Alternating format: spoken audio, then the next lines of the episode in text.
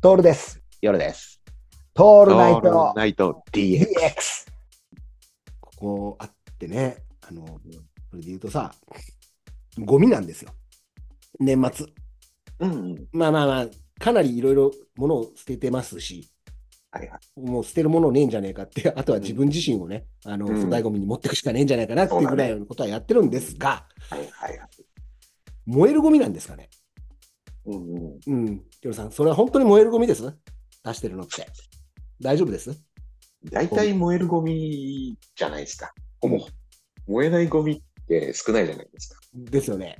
うん。でもそれは、ひょっとすると燃やせるゴミじゃじゃないです。そうそうそうそう。だってあの名前のいさ、あの、どこだっけ真ん中の時もさ、うん。なんだっけ燃やせる、燃やすゴミだっけそう、燃やすゴミなんですよ。うん。あと、もうちょっといくと、燃やして良いゴミかどうかっていうのもあるじゃん。うん。でもさ、それって誰目線処理してくれる人目線なのか、しこの、お願いする側なのか、どっちな の難しいんですよ。だから難しいよね燃えるゴミ、燃えるゴミっていうのは、燃えるっていうのを自動詞的に使うと、それは勝手に置いておくと燃えちゃうんだよ。そうそうか燃えるゴミだから自動自動発からね。うん。あとは、元気ですかっつってね。うんうんうん。いやそれそっちの燃える方投か。燃える闘魂の方の うん燃えるゴミなんですよ。あ、じゃすん、あ、あの、草冠の方は。それは、それは結構、あの、キュンキュンしちゃうやつじゃないですかそう。そう燃えるゴミそれっはていねうゴね。ミ捨てられない人のことああ、す捨ねてられない。燃えるゴミなんで、それは、あの、すごくかさばっちゃって、家の中が、あの、桐谷さんの家みたいになっちゃうっていそううなっちゃうよこねとはあるんですけども、まあ、マニアックな家ね。まあ、ぜ全部燃える、燃えるゴミなんで。燃えるゴミ。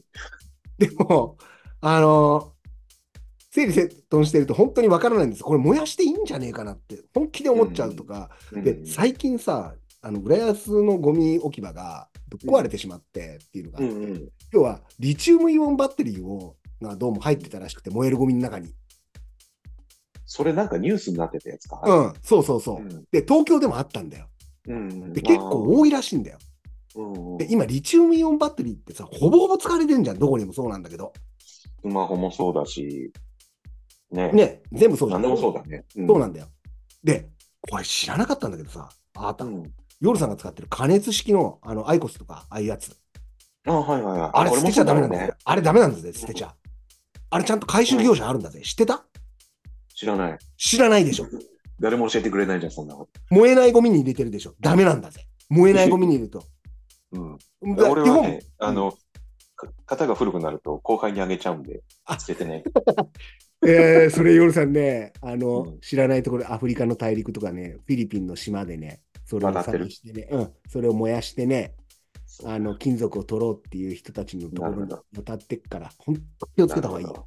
ほうん。いどや、知らなかったんだよ。俺もそれさ、浦安のオープンチャットに書いてあったんだけど、本当にああいうのって加熱式のやつって、回収してくれる業者に持ってかないと大変なことになるよって書いてあったな。るほどね。いや、その前にはい燃えるゴミか燃やせるゴミか燃やすゴミか燃やして良いゴミか燃えるゴミかっていうのをちゃんとやっうんとけちよってゃ話んだと分かりやすくしてくれないとね。 ほんとそう、ほんとそう。もうさ、か買った時点でさ、テレビもそうなんだけど、貼っといてほしいよね。そう、もうもっと言うと、回収業者も含めてにしてほしうんい。もうそうじゃないけど、テレビもね、ラジオもね、時代がそうなってねえ、だからさ、うん時代はもう回収する方に向かってるっていう風になってるにもかかわらず、それってどうなのかね、本当に。うんそうここは、あの、ほら、時事ネタじゃないですか、僕らのところが。うんそうだね。そうだね。うん、時を切ってきますよ、本当に。うん